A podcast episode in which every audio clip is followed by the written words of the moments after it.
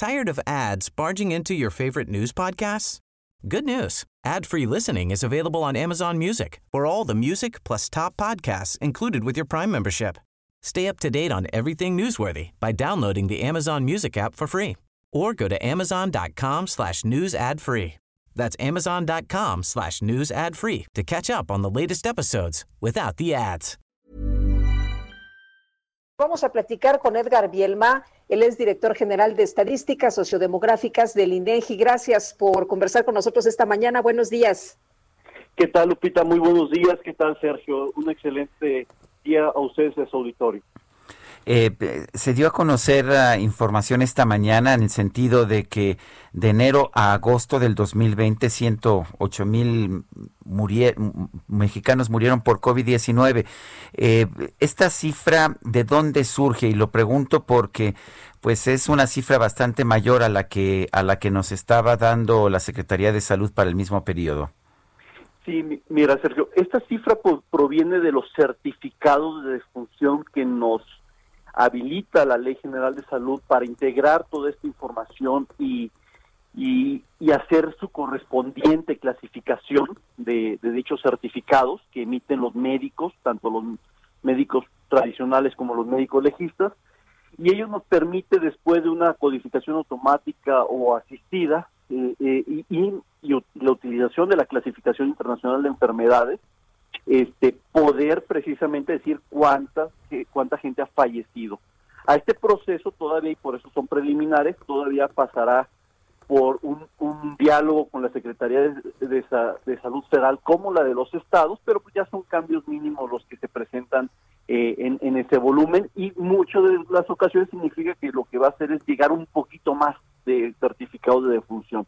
Eso eso es lo que se traduciría en estos 683.823 defunciones que estamos reportando de enero a agosto, destacando, como decía Lupita, eh, el COVID-19 como la segunda causa de muerte. Y, no y solo fue la segunda porque se dio un fenómeno que tampoco nunca se había dado en la historia de México, que es que las defunciones por enfermedades al corazón se disparó también de manera importante, lo mismo que la diabetes mellitus. Eso, eso es bien importante que tengan el contexto.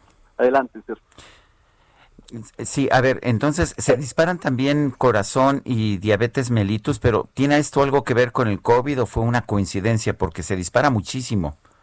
Sí, e, es parte de lo que hemos estado dialogando con la Secretaría de Salud, porque, a ver, hay, hay elementos que eran naturales, era eh, este, la gente al estar saturados los hospitales, pues no puede ir a atenderse, pero no solamente esa hipótesis, sino también la misma gente está padeciendo una enfermedad del corazón, pero no quiere ir a infectarse al, al hospital, entonces no va y le sucede ese evento en su en, su casa.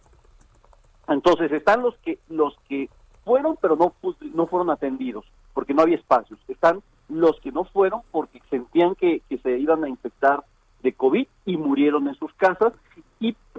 Existir también una hipótesis por ahí de algún médico que como, como no les hizo prueba a, esa persona realmente que murió, solo vio sus antecedentes clínicos que decía que venía padeciendo de, de, enfermedades al corazón, pues le puso, murió de un infarto, pero este no sabemos si esa persona le pudo haber dado COVID y, y, siendo un, teniendo un antecedente de enfermedad al corazón, pues haya, haya muerto, ¿no? Entonces, Todas esas hipótesis, pues tarde o temprano se tendrán que ir clarificando, pero la, la, la, primaria son las son, las dos los dos primeros ejemplos que di, ¿no?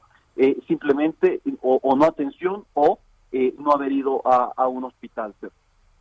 Ahora, Edgar, en el caso de, de los eh, homicidios, eh, pudiéramos pensar que los homicidios eh, matan más a los mexicanos, pero en esta ocasión llama mucho la atención esto que, que explicas, ¿no? De, de, las enfermedades del corazón en primer lugar y del COVID en segundo. Sí, no, no, sin dudas. no, no, la, la, siempre, siempre enfermedades al corazón han estado a la cabeza de las muertes en nuestro país, siempre y de manera muy natural, lo acabamos de ver con el censo, estamos envejeciendo, pasamos de una edad mediana de, 26 a, 29 años y por tanto cada vez va a ser más frecuente esto, tanto enfermedades del corazón como diabetes y tumores malignos. Eso ya por definición en nuestro nuestra historia eh, este, más reciente se, van a posicionar este, estas causas de muerte. El homicidio comúnmente se había posicionado como la, la octava causa de muerte, eh, la, la quinta o sexta en varones, eh, que es donde más se da esta prevalencia, pero, pero sin duda las enfermedades al, corazón ha sido tradicionalmente el primer lugar. Adelante. Pues aparte de todo, nos estamos haciendo viejitos. Además, además, sí. Eh, sobre todo en el Valle de México, esto aclaro. Formalmente sí, el Valle de México es una población envejecida con una edad mediana de 35 años. El exceso de mortalidad, ¿cómo estamos? O sea, ¿cuántas muertes más tuvimos en este periodo de enero a agosto del 2020 de las que habríamos tenido de ser las cosas normales?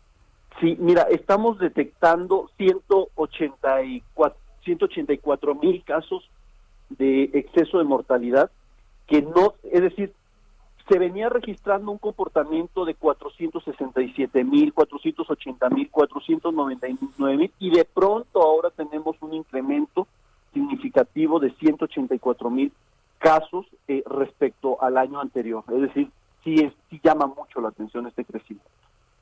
Es, es casi 38% más de lo, de lo habitual, ¿no? Así es, así es, es, es un crecimiento de esa magnitud y más de 45% en el caso de COVID respecto a lo que se reportaba en su momento, que era, eso quiero también aclararlo, era todo lo que se reporta diariamente corresponde a, este, por parte de las autoridades federales, corresponde a muertes en hospitales. Eso es muy, muy importante. Eh, ya lo había alertado casi desde el inicio de la pandemia. Tengan mucho cuidado a todo mundo, por cierto, tanto al sector salud como, como medios, tengan mucho cuidado porque de manera natural en nuestro país el 55% no muere en un hospital sino en sus casas o en la calle. Y en este caso particular seguramente morirán más, de hecho, pues 58%. Entonces, eso es muy, muy importante que lo que se anuncia todos los días corresponde a muertes en hospitales. Lo que estamos ofreciendo el día de hoy es muertes en hospitales, en, en, la, en sus casas o en la calle. Pues interesante porque nunca nos han advertido que las cifras que se, que se dan a conocer uh, normalmente son a más de muertes en hospitales. Entonces, esto ya incluye todo, incluso Así es, así es. Así es, es correcto. Eso también de, de, alguna forma nos explica por qué son muchas más las muertes que ustedes están registrando que las que registra la Secretaría de Salud.